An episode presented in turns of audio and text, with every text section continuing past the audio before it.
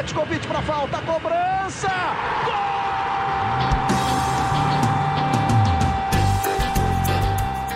Está entrando no ar o podcast Sabe de quem?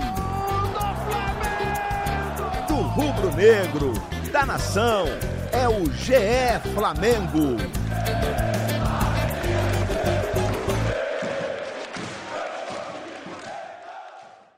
Fala galera, fala Juventude Rubro-Negra. Estamos de volta aqui no episódio número 90 do podcast GE Flamengo. Podcast que está assim, ó, igual o professor Raimundo falava do salário, para gritar: segue o líder do Flamengo que já vem de cinco partidas invictas, até perdi a conta aqui, três vitórias consecutivas, duas no Brasileirão, e está na cola ali do Galo de São Paulo, então uma disputa aí cada vez mais polarizada entre Flamengo e Atlético Mineiro, mas vamos falar aqui no episódio 90 da vitória sobre o esporte a vitória numa partida que colocou dentro de campo, com certeza, o campeão brasileiro de 87. Aí cada um faz a sua leitura. Estou aqui para falar sobre essa partida, vitória por 3 a 0, mas uma grande atuação de Pedro.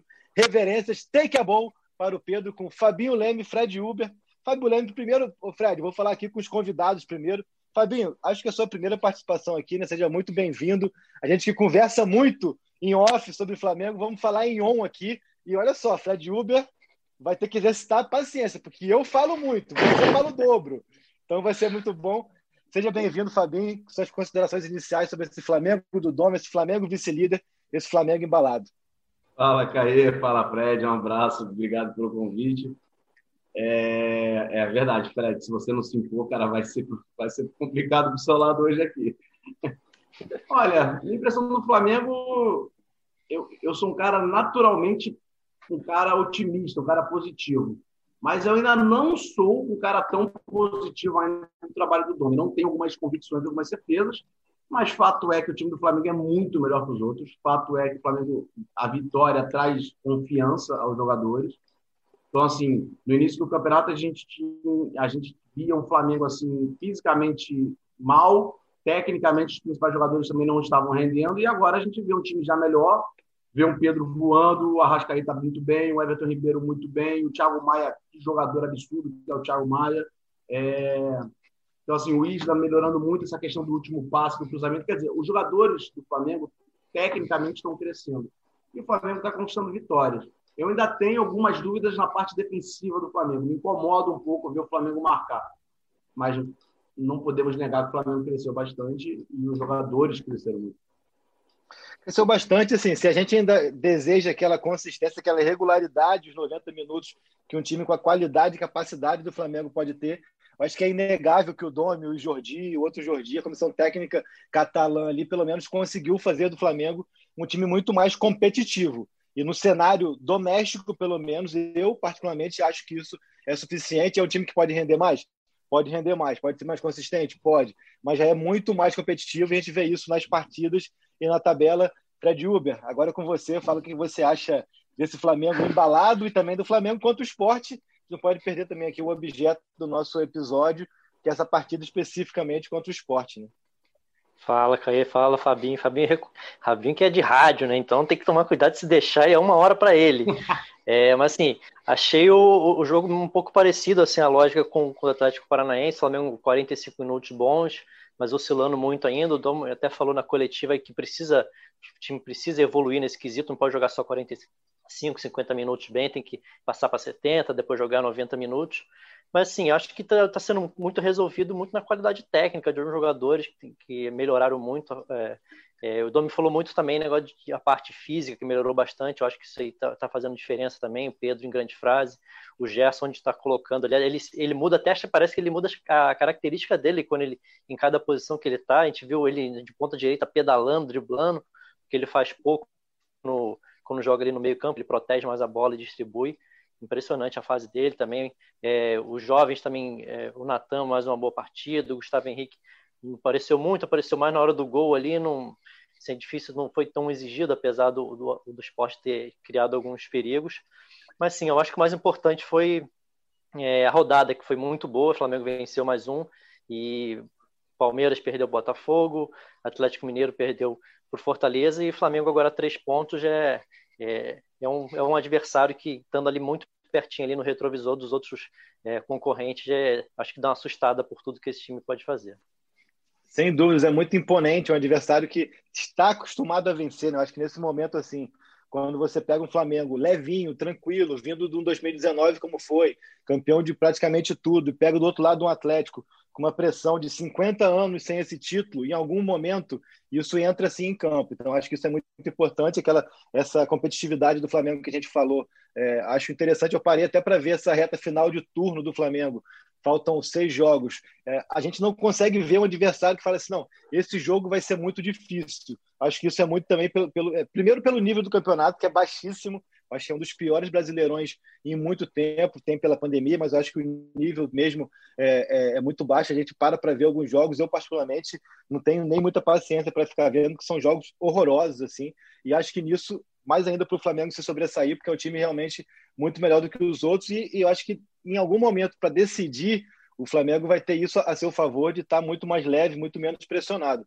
Vale lembrar que o confronto direto com o Galo já vai ser logo na viradinha do turno, né?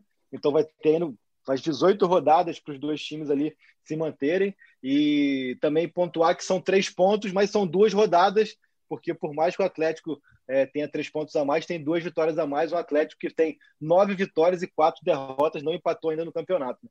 Falando da partida contra o esporte especificamente, cara, eu confesso que eu estava um pouco preocupado, até é, é, curioso de ver como que seria a postura do Flamengo um Flamengo que, como eu disse, vinha muito competitivo, mas diante de Barcelona de Guayaquil, diante do Palmeiras pelas circunstâncias, diante do Del Valle e do Atlético, encarou times que tem por, por DNA, por características, sair se expor um pouco mais.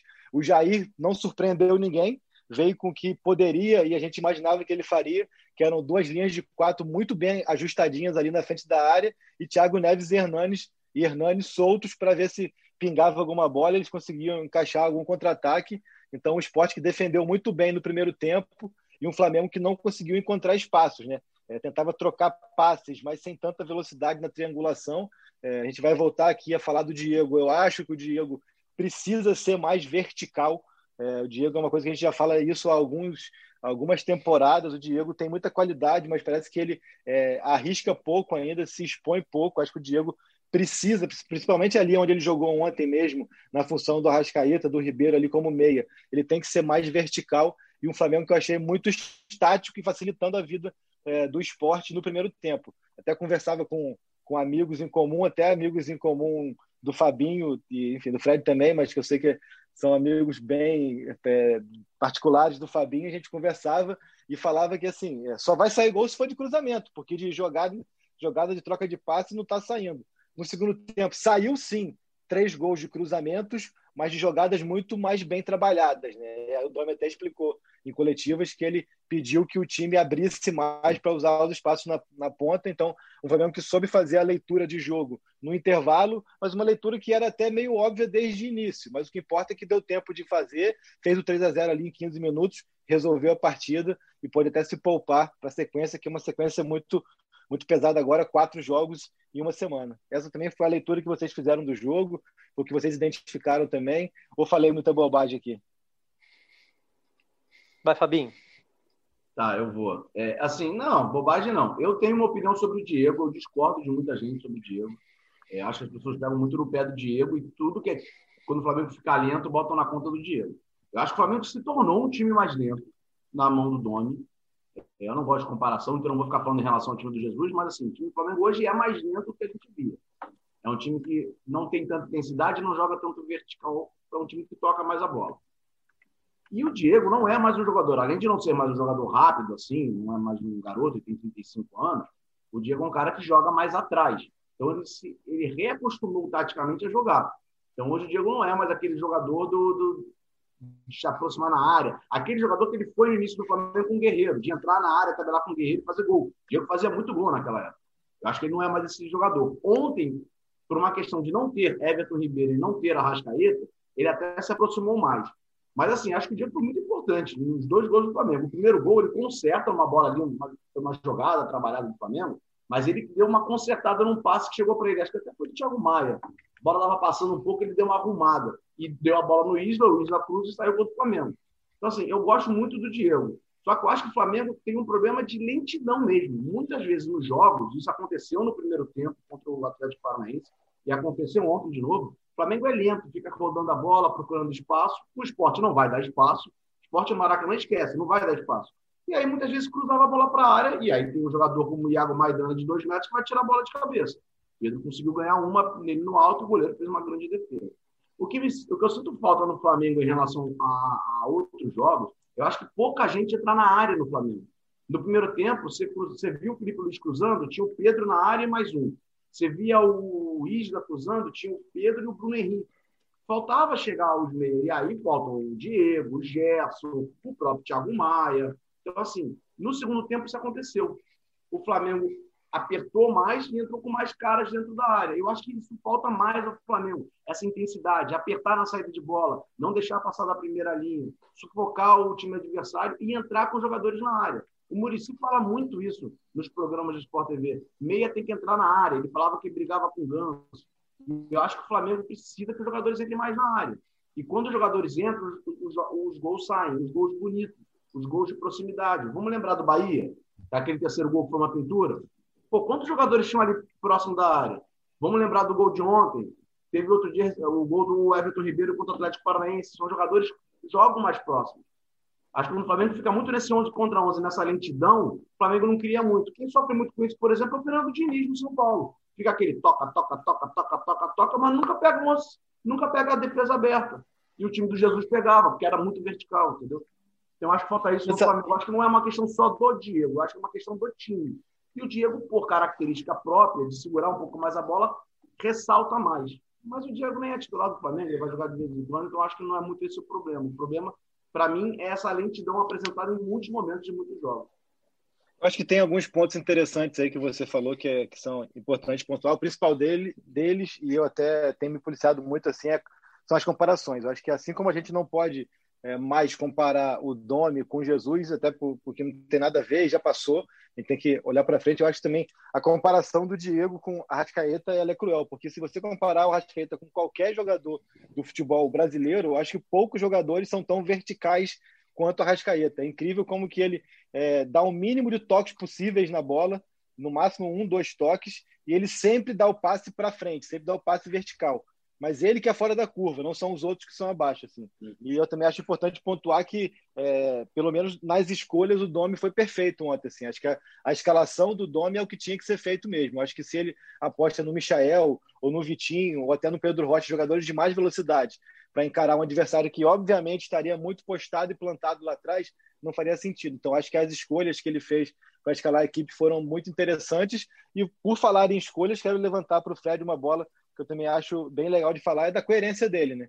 É, por mais que é, no sentido de hierarquia a gente pudesse imaginar de um Tuller voltando, do Léo Pereira e tudo mais, mas ele, ele foi coerente e meritocrata de manter o Natan por tudo que o Natan tem, tem feito. Eu, eu, confesso que eu fiquei na expectativa ali de ver quem que desceria para a base e de quem ficaria no time de cima. E eu acho que desses todos aí, quem vai ser mais aproveitado e entrou mesmo na fila por uma disputa de uma vaga que segue em aberto, que é de companheiro do Rodrigo Caio, é o Natânia, até por ser canhoto.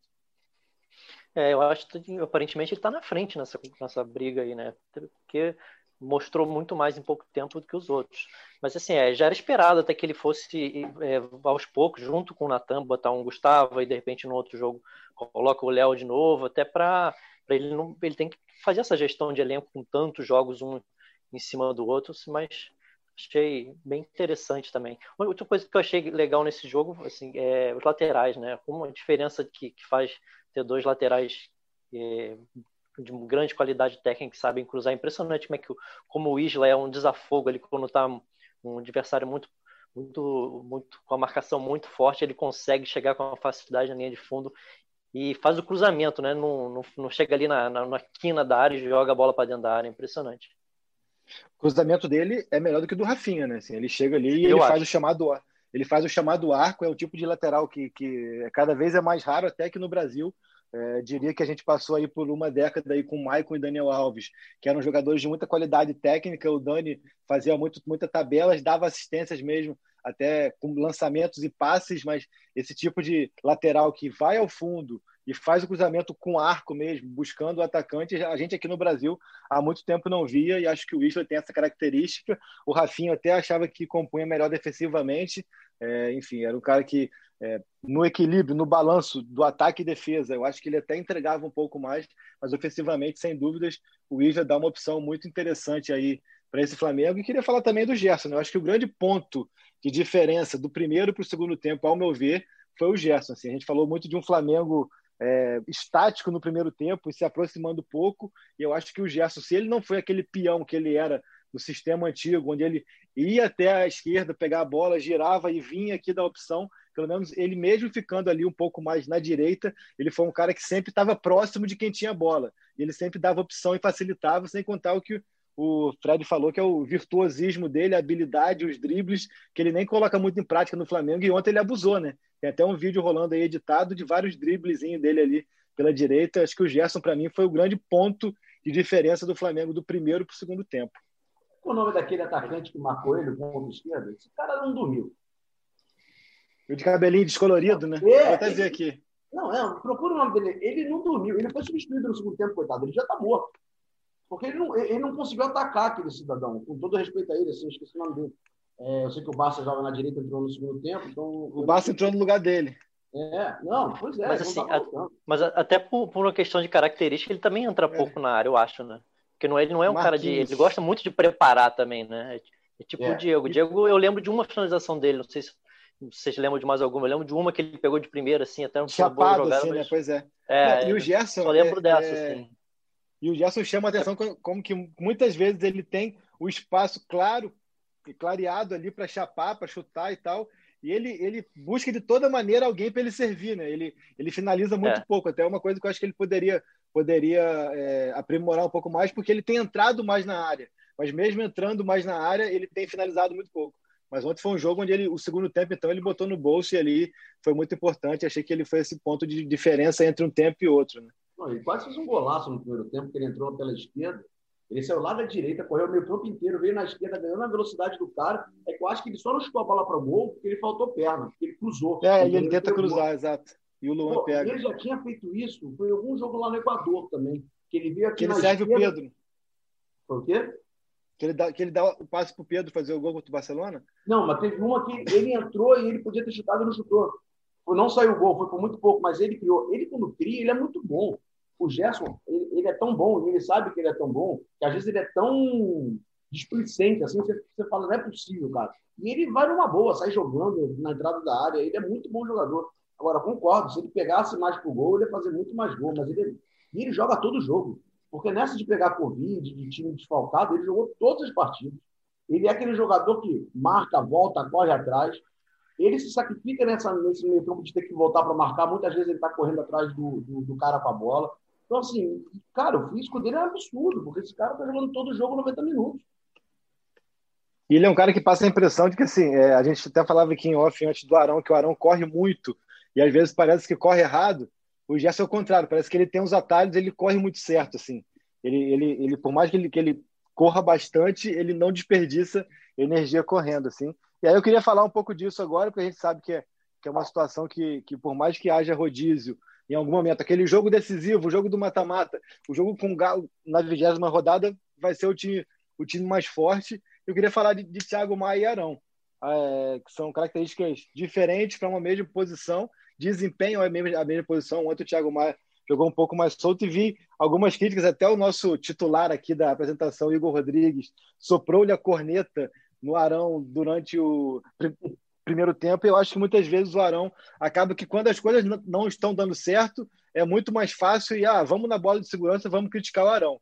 E eu não vejo e não vi o Arão mal assim, porque o Arão ontem tinha sido assim também, eu acho que já contra contra o Furacão, ele tem errado alguns passos que chamam muito a atenção, alguns passos bobos assim, que ninguém entende o que ele quis fazer.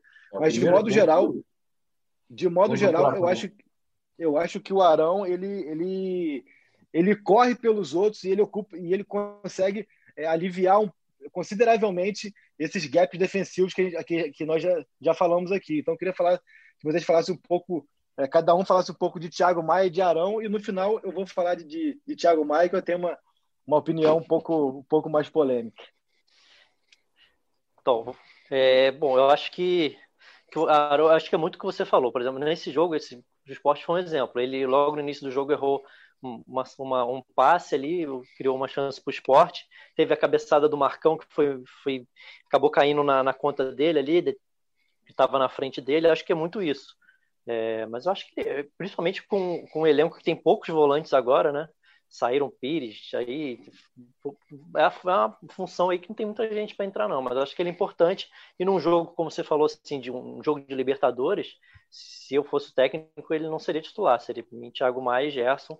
Eu acho que o Thiago é em todos os quesitos, eu acho que é melhor que o Arão, tecnicamente, é, de qualidade de passe, principalmente de pegada de meio campo. Eu acho que o Thiago Maia tem mais cara de meio de, de volante, o cara que rouba a bola. É, o Flamengo, quando o Thiago Maia tá, o Flamengo ganha, ganha dividida no meio campo, que é difícil quando ele não tá. Tem um, tem um lance no início do jogo contra o esporte que ele ele ganha na força de dois jogadores do esporte, o Hernani mais um, o Hernani até fica caído, e sim, impressionante. Ele sem fazer falta, ele tem uma força impressionante e ele dá muito mais pegada no meio campo. Eu, eu, acho que, eu acho que o Domi não vai ter esses 11, tá, Caio? Eu acho que em nenhum momento da temporada ele vai falar assim, preciso dos 11. É claro que você vai pegar uma semifinal de Libertadores, uma quarta de final de Copa do Brasil, ele vai botar o que ele tem de melhor. Mas eu acho que se, se o jogador que ele considera melhor não tiver 100% fisicamente e o reserva dele tiver, ele vai trocar. Eu acho que ele não vai ter problema nenhum em fazer isso. Mas, assim, puxando para essa questão do Thiago Maia e Arão, eu, eu sempre gostei do Arão, tá? Eu sempre fui defensor do Arão. Mesmo naquele momento do Zé Ricardo, que todo mundo falava mal do Arão, eu sempre gostei do Arão. É, ele sabe jogar bola, ele é um cara que, que vai bem na, na, defesa, vai bem no ataque. Eu só acho que o Arão ele precisa de um choque o tempo inteiro. Ele precisa de um tempo inteiro alguém na, na, no, no, no, ouvido dele. Tem gente que funciona bem sem pressão. Tem gente que só funciona bem com pressão. Isso é do ser humano. Eu, você, Fred, qualquer pessoa.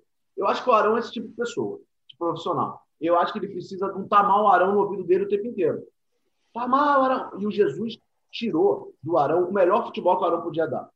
Tirou. Fabio, eu, acho que, é, é, eu acho que menos do que pressão, eu acho que ele precisa de alguém para dizer o que ele tem que fazer. Tem que bem, que, bem mastigar a função dele Isso. em campo, porque eu acho que era, o, o, Jesus era muito mais didático do que o Domi é. O Domi é um cara, parece um cara mais teórico, e, e o Arão acho que se perde nisso também. É, vocês inclusive já, já, já, já falaram sobre isso nas matérias no GE. Globo que vocês fazem. Assim, com certeza o Arão foi o mais prejudicado com a saída do Domi, do, do Jesus porque o Jesus dava tudo mastigado para ele, ele não precisava correr, ele sabia onde ele tinha que ir. Ele sempre deu declarações que ele do, do Arão, eu sempre escutei declarações do Arão falando, olha, cara, eu não sabia que tinha que fazer isso, esse posicionamento e o, e o Jesus me ensinou isso. E com Domi é um outro posicionamento. Por exemplo, com Jesus, o Arão dava dois toques na bola e tocava. Com, com o Domi, o Domi já quer que ele faça isso muito mais rápido. Ou toque de primeira, ou domina e toca. E talvez o Arão precise de mais tempo para isso. Então, assim, eu não crucifico o Arão, acho que o Arão tem que estar no grupo, é, mas eu acho que precisa ter um trabalho muito bem é, e aquela cobrança em cima dele, explicação bem didática mesmo. Eu acho que o Thiago Maia já é um dom mais natural. Acho que já tem, ah, eu concordo com o Fred, acho que a gente está um nível acima de jogador, é, é um jogador com muita qualidade, acho que eles já se completam, podem jogar junto. Ah, mas não, não pegam tanto? Não tem problema. No Santos ele jogava assim acho ele muito bom jogador. Então, assim, no 11 do 11 do Doni, eu acho que hoje ele vai para o Thiago Maia e Gerson. Mas eu acho que se o Thiago Maia, ou se o Thiago Maia estiver um pouquinho abaixo, é, fisicamente em algum determinado jogo, ele põe o Arão sem problema nenhum.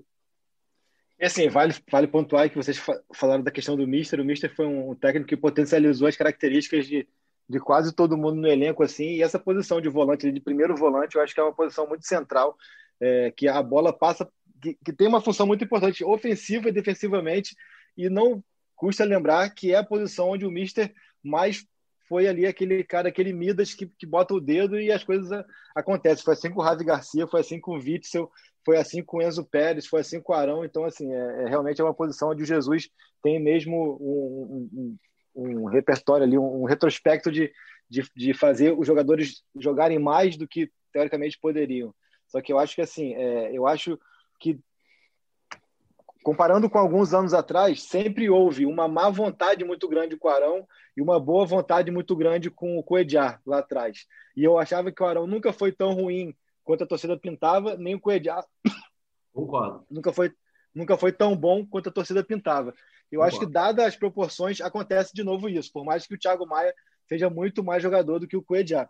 Eu acho que assim o nível de exigência, de cobrança, de pressão em cima do Arão e de impaciência é muito maior do que há com outros jogadores. Eu acho que o Thiago Maia, é, obviamente que ele é um jogador muito técnico, ele é muito bom, só que eu acho que para o peso que ele tem, para o prestígio que ele tem, ele pode ser um, um, jogador que se arrisque mais e um pouco mais decisivo em momentos importantes do campo. Eu acho que ele simplifica muitas vezes a jogada. Ontem mesmo que ele jogou um pouco mais solto, já que tinha o Arão fixo ali algumas bolas no bico da área. Ele fazia o trivial, fazia o simples, tocava para quem estava mais perto, onde muitas vezes isso é uma qualidade, mas tem lances que você tem que arriscar. Eu acho que o Thiago Maia ainda arrisca muito pouco em alguns momentos. Eu não vejo assim.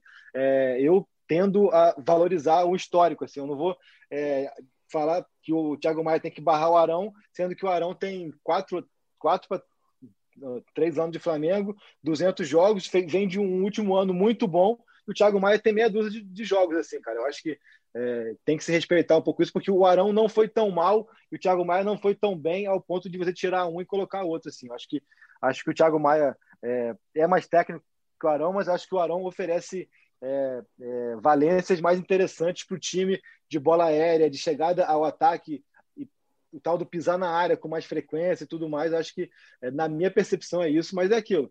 É, criou-se já, já sempre teve essa meio que má vontade com o Arão e há uma boa vontade com o Thiago Maia desde antes dele vir para o Flamengo também.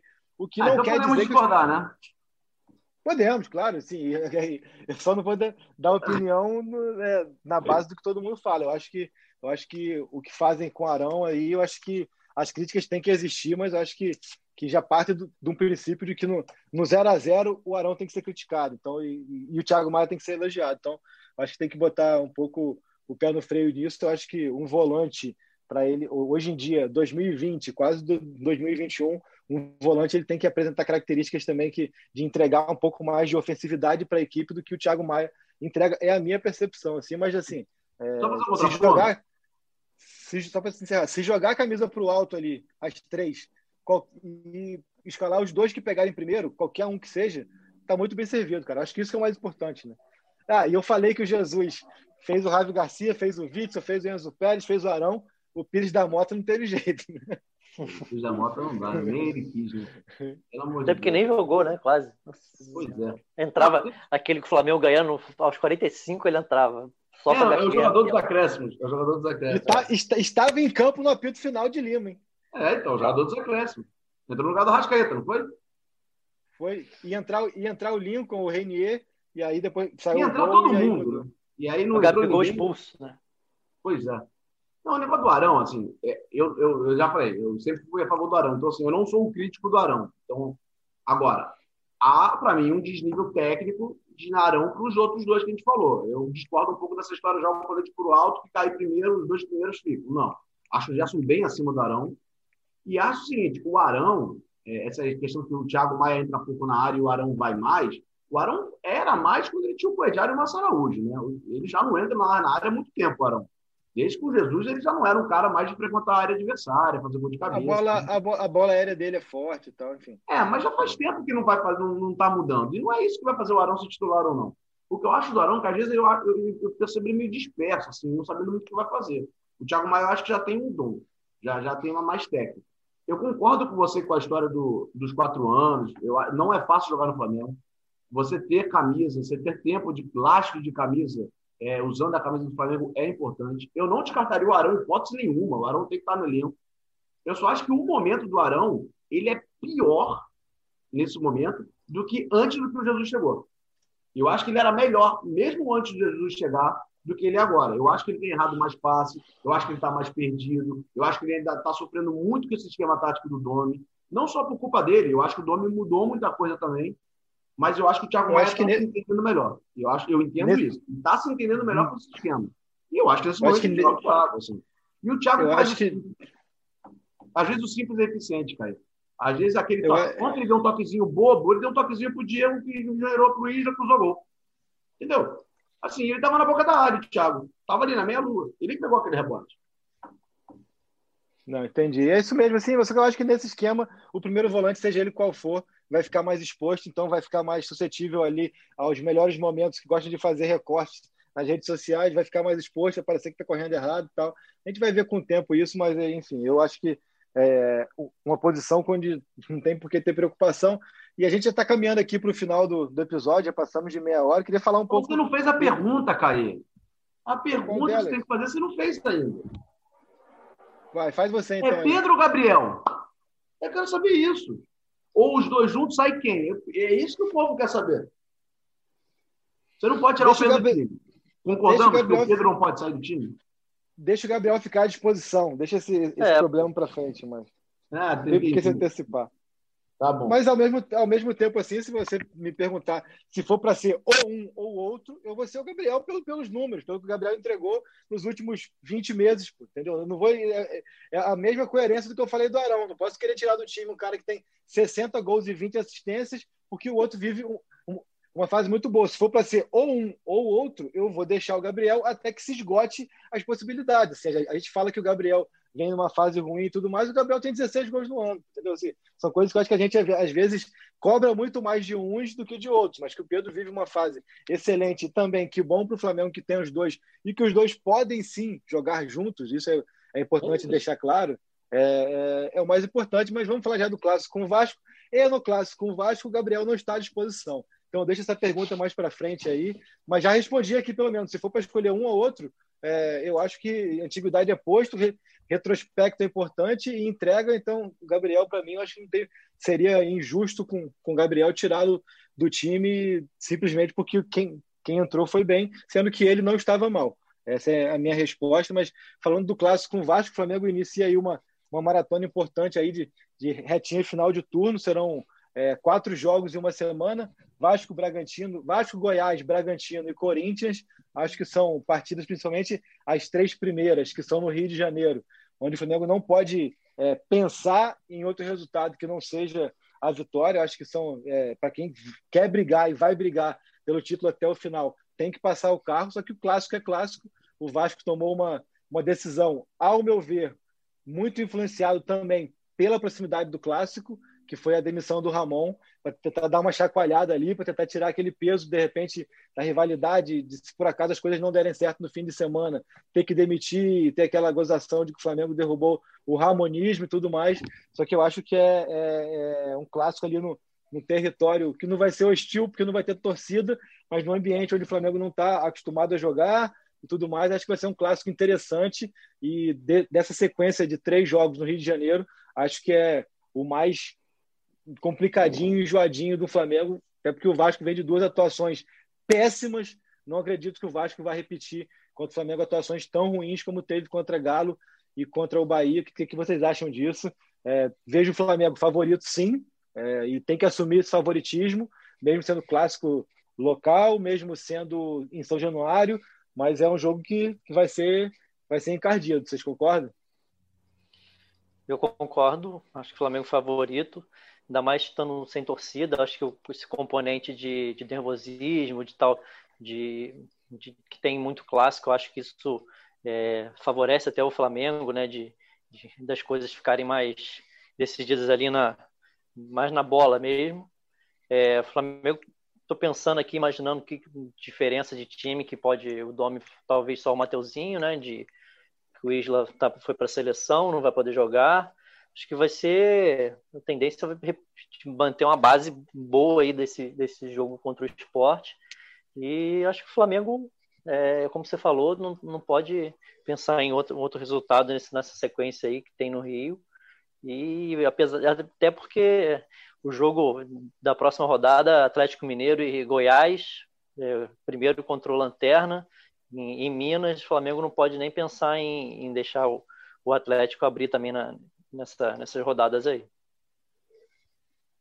Fabinho, fala você que eu vou, eu vou até ver aqui a, a, sequência do Atlético enquanto você fala aí. O Diego tem chance de voltar, o Diego Alves? Ou ainda não?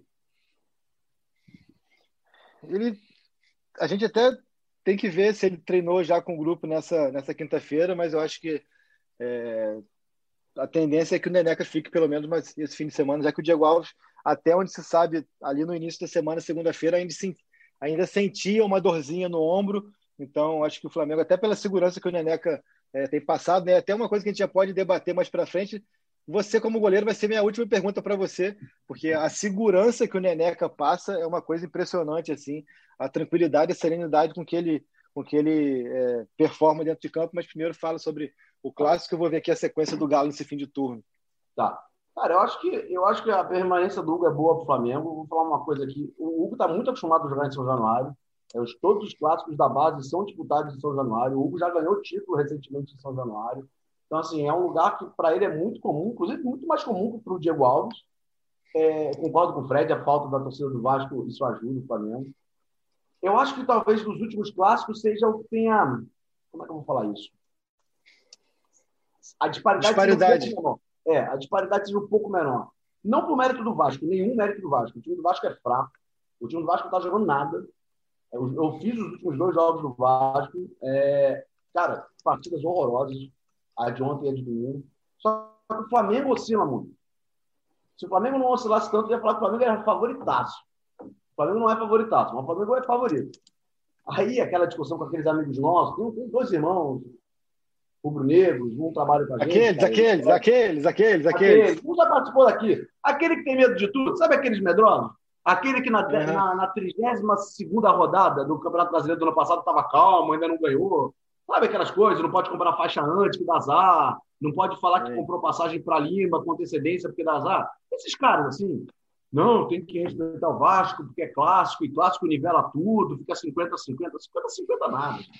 O Flamengo é favorito. Vai ganhar um jogo? Não, não sei. Pode perder o jogo, pode perder o jogo, claro, claro que pode. Agora, eu até acho que o jogo vai ser, vai ser parelho, tá? Não acho que vai ser um. Agora, se o Flamengo estiver bem, se a parte técnica do Flamengo estiver bem, também vai ganhar um jogo. O time do Flamengo é muito melhor que o Vasco, só que é muito inconstante.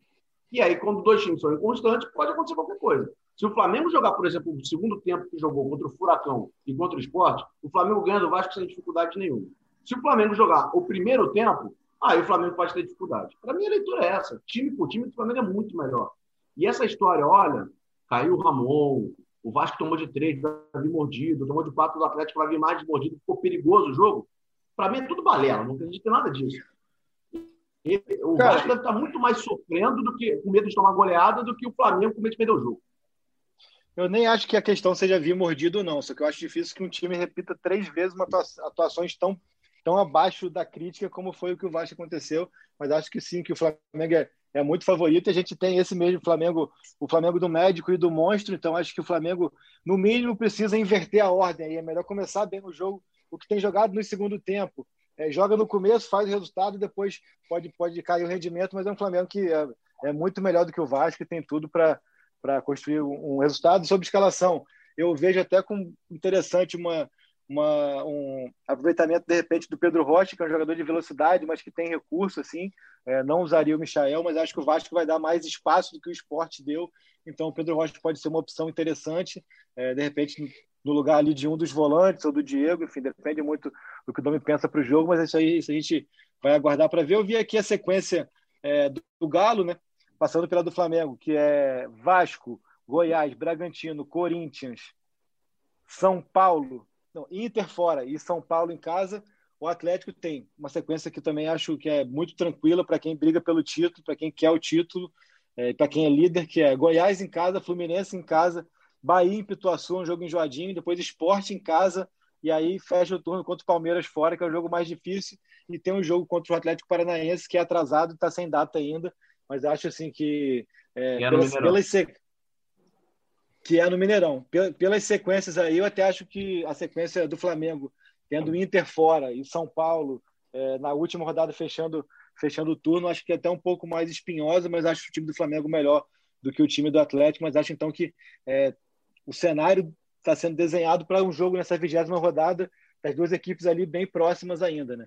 E aí, encerrando, Fabinho, a gente já está aqui quase 40 minutos, tinha prometido para o nosso, nosso editor Maurício Mota que seria meia hora, Queria que você falasse com sua experiência, sua, com sua experiência de goleiro, fazer aqui um elogio público, Fabinho, é um dos maiores goleiros que eu vi no, nos campos de peladas e campeonatos amadores, mas também já, já salvei muito ele ali como, como defensor. É, queria que você falasse um pouco, não do jogo de domingo, até que ponto já dá para vislumbrar uma disputa por posição, ou você que vai usar a hierarquia e a antiguidade aposto agora que eu usei em outras situações para falar que não, que o Diego Alves tem que ser assim soberano ali, tem que ter o, o, contrato renovado e é importante que se tenha um goleiro mais experiente. O que, que você acha disso? Olha, eu acho que a antiguidade é posto, eu acho que o histórico é legal, valorizo muito minhas ex-namoradas por causa disso, mas assim, viraram ex, né? Então, assim, eu acho que o negócio é o momento. Quem gosta no momento que vai jogar. Posto isso, acho que tem uma disputa, mas eu acho o seguinte: o Flamengo precisa ter um goleiro experiente. Ou renova com o Diego Alves, ou precisa trazer um outro goleiro. Não dá para falar, tem o Nené cair, ou o Hugo, eu não sei como é que ele quer ser chamado, mas assim, é, tá pronto, bota ele ali, o titular não precisa do Diego Alves, tá? Eu acho. O Diego Alves, só para deixar claro aqui, o Diego Alves ser banco esquece, você não tem cogitação. Eu é sei, ele sabe disso. O Dorival sabe, sabe disso. disso. É. Pois é. Pois é. Então, eu acho o seguinte: tem uma disputa, mas o Neneca precisa de um goleiro experiente para fazê-lo crescer. O Neneca não pode, com 21 anos de idade, ser o titular absoluto do Flamengo. Ele precisa de uma sombra e ele pode ser a sombra. É, é, você vai falar isso melhor do que eu. Até pouco tempo estava uma discussão se renovava ou não renovava o contrato dele, teve uma questão do empresário. Eu não me lembro direito da questão. Eu não sei como é que está essa questão do Neneca. O ponto que eu acho é o seguinte: o Flamengo precisa ter do, precisa de dois goleiros, um experiente e o Neneca. Que ele já passou à frente do César e do Gabriel Batista, eu não tenho a menor dúvida, e eu acho que isso aí ninguém tem mais dúvida. Mas ele precisa de uma sombra. É bom para o Diego tê-lo, é muito bom para o Diego ter. O Diego não tem uma sombra. O César é aquela pessoa que fica ali quietinha, César, você é muito bom menino, quando precisar, você entra. Mas o César nunca vai tomar a vaga do Diego Alves. O Neneca pode. Então, assim, eu acho que é importante um ter o outro. Tá? Então, eu renovaria com o Diego Alves e manteria o Neneca, abriria disputa por posição. Ou então, na hora de renovar com o Diego Alves, eu teria uma conversa com ele. Aqui, meu camarada, seguinte, tem um moleque aí de 21 anos que está mordendo aí a, a luva para entrar no gol. Ou tu corre atrás, isso vai ser banco desse moleque. Eu não quero ter problema com isso. Você topa essa disputa? Ah, não, não topa. Então manda o Diego Alves embora e traz outro e vai para a disputa. Mas o Diego tem que ter na cabeça dele que ele tem uma sombra e o, e o Hugo tem que ter na cabeça dele que ele tem 21 anos, que ele está começando e que ele já alcançou um posto que é muito difícil de ser alcançado reserva do Flamengo com 21 anos. E aí, cara, a disputa é livre comércio. Quem tiver melhor vai, vai, vai para o campo. Aí é momento. Aí eu vou esquecer o histórico e vou falar o que é momento. Se o momento do Hugo for melhor que o do Diego, Hugo. Se o do Diego for melhor, o Diego. É, vale lembrar que o Júlio César foi titular do Flamengo com 21 anos ali no dia, na época do gol do Pet, onde, ele, uhum. onde o jogo do gol do Pet foi o jogo das defesas do Júlio César também. O, o reserva era o Cleber. Tinha, 20, tinha 21 anos e o reserva ali era o, Cleber. Então, encaminhando aí para reta final do episódio, Fred, ouve suas considerações finais. Não, eu falei que falar, dar um pitaco nessa história do goleiro. Acho que o Hugo é, tem que, não pode ficar agora, mesmo com o Diego Alves voltando, acho que tem que, tem que ser titular também ainda, por tudo que a gente falou de, de histórico, até porque ele estava, não, não saiu em uma fase, ele não saiu falhando. É, mas acho que o Hugo, já que o Domi faz uma rotação do elenco, que o, que o Hugo entre também nessa rotação do elenco e tenha, tem, seja mantido em, em, em ação, né? É, mas é, vamos ver. É, realmente é um, um jogador para o futuro ali que todo mundo já tinha uma expectativa enorme por ele, já, já meio que confirmou que, que vai ser um grande goleiro. Bom, é, vamos ver esse, esse, esse clássico com o Vasco aí, acho que vai ser muito interessante. E curioso para ver o que, que, que o Domi vai armar. Ele gosta de se ele vai por dentro ou se ele vai por fora. Pois é, vai ser interessante. Fabinho, você, essas considerações finais aí. Agradeço pela participação aí, vai ser convidado mais frequente. Obrigado pela, pela participação e deixe seu recado. E eu gostei do negócio de, é, de morder você... a luva, eu não conhecia, não, eu gostei. É. Tá mordendo. Acabei de inventar também, nunca ouvi falar. Acabei de inventar esse negócio de morder a luva. Aproveita que você que você não está sempre aqui, dá um palpite para sábado logo aí, então também.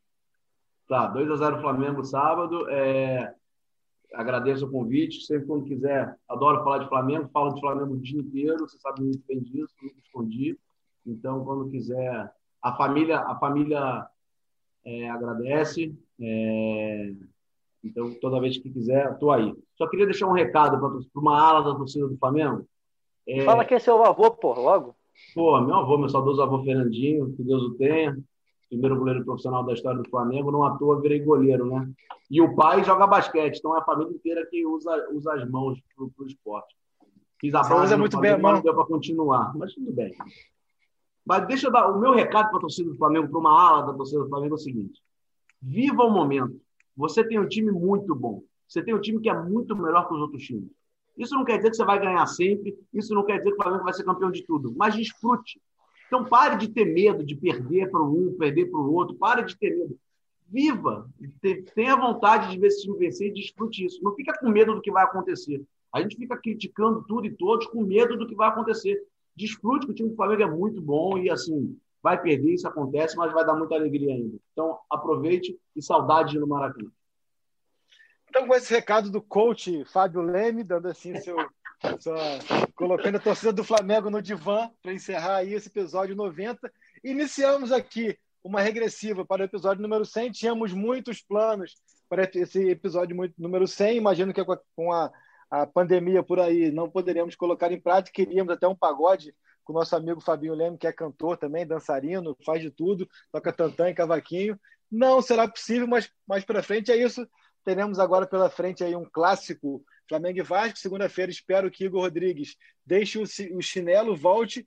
E terminamos aqui com um recado pedido pelo nosso editor Maurício Mota, ge.globo barra Flamengo. Agora, se você quiser, coloque nos favoritos aí no seu browser e aí é só entrar direto, cair no nosso podcast. São 90 episódios, mais de 5 milhões, quase 6 milhões de ouvintes. Um prazer. E eu vou me despedindo por aqui. Obrigado, Fabinho. Obrigado, Fredinho. Sigamos em frente. Sábado é dia de Vasco e Flamengo, clássico dos milhões. Ia cantar, mas não vou cantar, não, né, cara? Será que dá para cantar aqui, Fabinho? O que, dá para gente cantar aqui? Ia carnaval, ia, ia. Ah, que saudade do carnaval. Vamos embora, vamos embora. Valeu. Tamo junto, rapaziada. Até a próxima.